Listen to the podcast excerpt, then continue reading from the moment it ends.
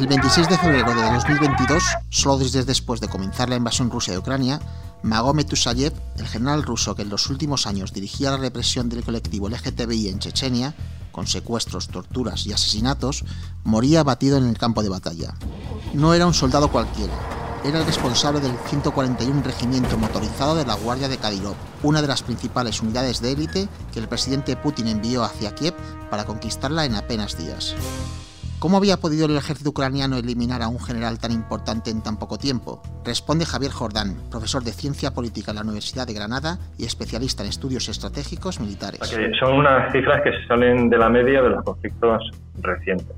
¿Cuáles serían las causas? Una de ellas podría ser esto que hemos comentado, de en el frente por los motivos de, de déficit en la organización del ejército ruso y o de querer mm, hacerse una idea directa del campo de batalla poniéndose en peligro a sí mismos. Y otra razón, pero de nuevo aquí estamos en el terreno especulativo, es que hay un problema con sus comunicaciones, con la seguridad de sus comunicaciones. Hay una posibilidad de tener una inteligencia más certera de dónde se encuentra esa persona, de inteligencia de imágenes, o sea que a través de un dron puedes tener la, una información de que ahí hay un automando, pues incluso a lo mejor por el, por el pelo, o sea, si ves que es una persona mayor, eh, eso ya te, y que es un oficial, pues si es mayor y es un oficial, esa persona lo más probable es que sea de coronel para arriba.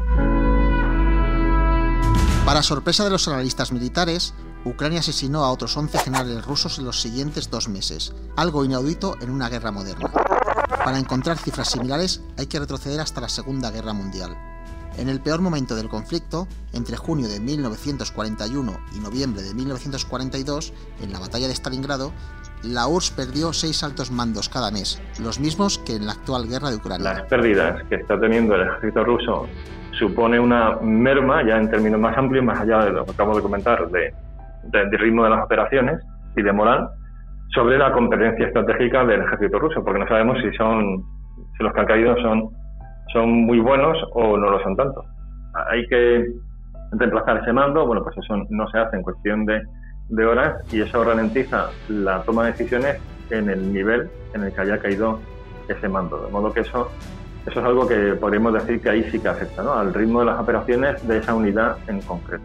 Esta actitud que tenemos eh, ahora más en el presente y yo creo que muy asociada a las décadas de lucha contra Al-Qaeda, donde, bueno, y, grupos y otros grupos yihadistas como, como el Daesh, ¿no? donde ha habido una estrategia explícita de decapitación, o sea, de acabar con los cuadros de mando.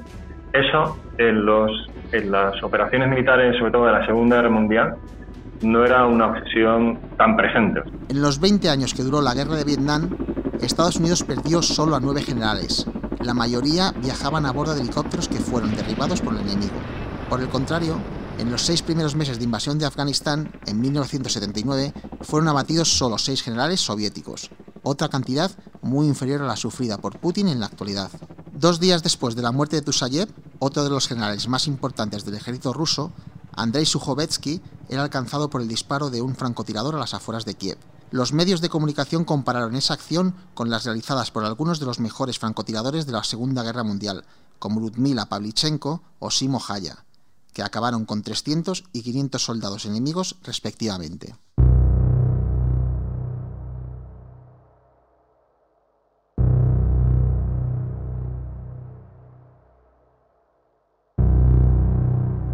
Información sensible. O sea, aparte de, por, de razones, podríamos decir, propagandísticas, y en, y cualquier guerra los diversos bandos tratan de minimizar las, pérdidas propias, o sea, no, no, contarlas a bombo y platillo.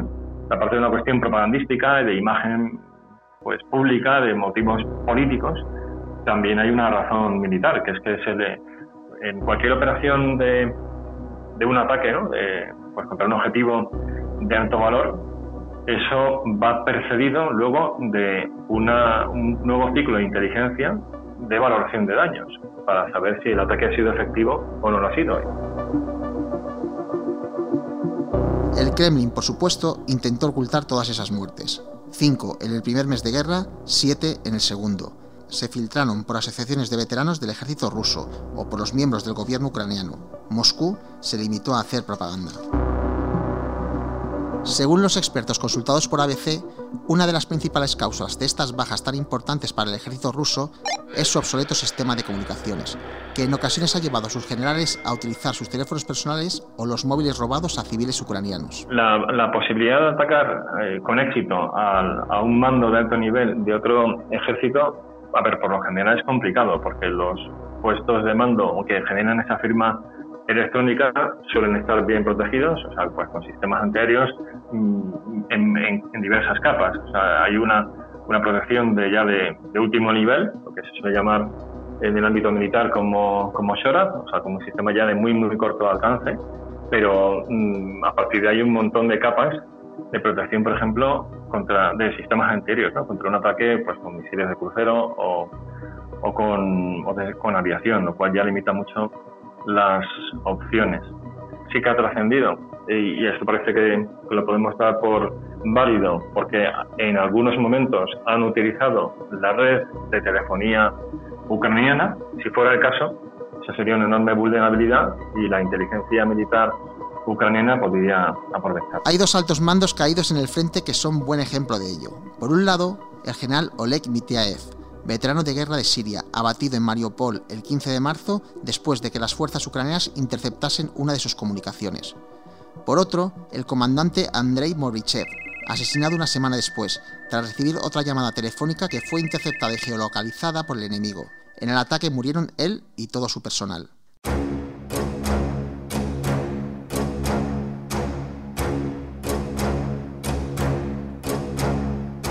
Algunos opinan que los problemas en la conducción de las operaciones les han llevado a estar más expuestos y a ser abatidos. Otros, que la causa se encuentra en su juventud e inexperiencia. La media de edad de los generales eliminados por Ucrania es de tan solo 46 años. La estructura del ejército ruso permite que los coroneles más brillantes asciendan muy jóvenes. Hay militares en Rusia que han llegado a generales antes de cumplir los 40. Ese sería el caso de Vitaly Gerasimov, nada menos que el jefe del Estado Mayor ruso, que fue herido de gravedad a principios de mayo en un ataque de la artillería ucraniana cerca de Kharkov. ¿Qué hacía el máximo general de Vladimir Putin en el frente? No, es habitual que estén en, primera línea del frente. ellos están en, puestos de mando que están mucho más atrasados, porque está por razones evidentes. Porque, por un lado, una gran unidad cuando despliega tiene bastante profundidad, o sea, hablamos de, kilómetros, y, y luego por motivo de seguridad no tenemos una cifra exacta ahora mismo del número de generales caídos y por tanto menos aún de las causas concretas por las que han caído.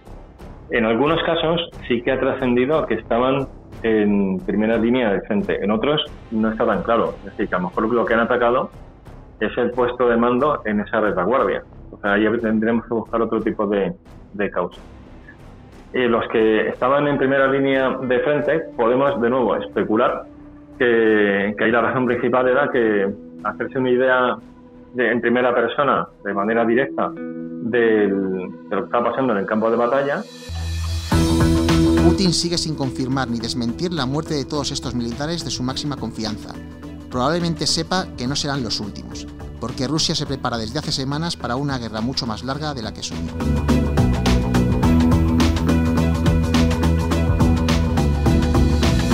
Hazaña o error, el implacable arte ucraniano para asesinar a los principales generales de Putin.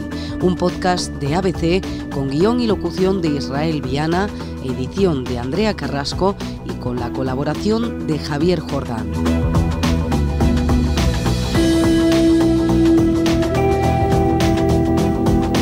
Puedes escuchar todos los capítulos de Estamos en la Historia en abc.es, pedírselo a Alexa, a Siri, a la asistente de Google, en iVoox y en Spotify.